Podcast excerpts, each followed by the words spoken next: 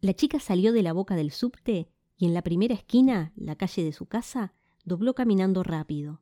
A escasos diez metros, un hombre dobló en la misma dirección. Ella presintió que la seguían e intentó apurar el paso. Él se puso la capucha del buzo y corrió. Mientras bajaba en el ascensor se miró en el espejo y sonrió. Nunca imaginaste que ibas a hacer esto, pensó. Ya en la calle se dirigió hacia la avenida, a dos cuadras de su casa. En la esquina, la barra de pibes que limpian parabrisas charlaban esperando que corte el semáforo.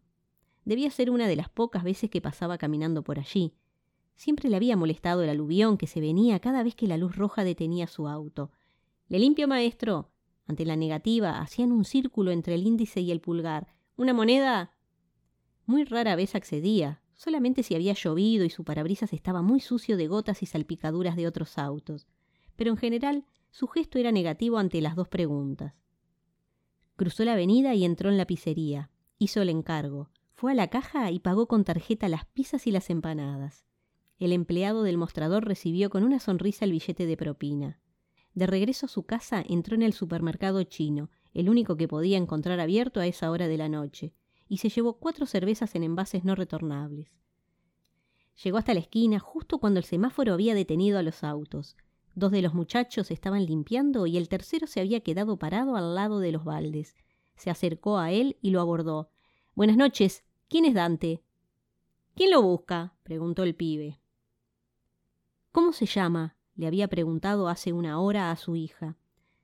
Creo que Dante, respondió ella todavía con la respiración entrecortada.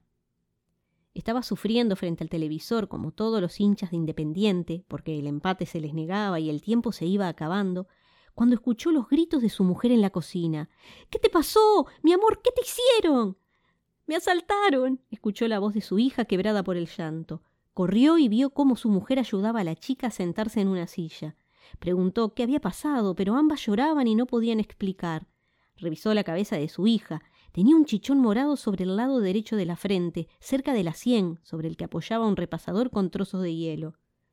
Bueno, tranquila, es un golpe fuerte, pero con lo cabeza dura que sos, le dijo para aflojar un poco la tensión.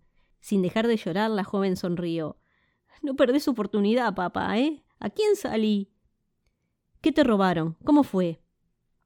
Salí del subte y venía para acá.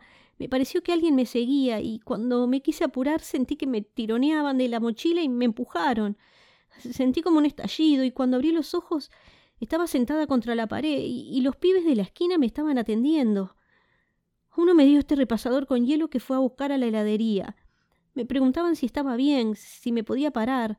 Lo habían corrido al tipo y recuperaron mi mochila. Después otro de ellos me acompañó hasta la puerta. ¿Cómo se llama? preguntó él. Creo que Dante, respondió.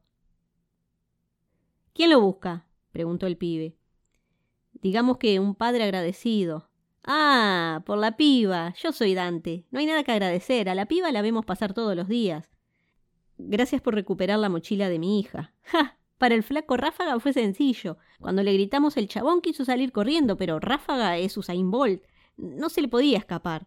Posta que con la murra que le dio no le quedan más ganas de afanar por acá. Les compré unas pizzas y empanadas, traje una cerveza. ¡Eh, joya! Ráfaga, corcho, paren que pintó pizza y birra.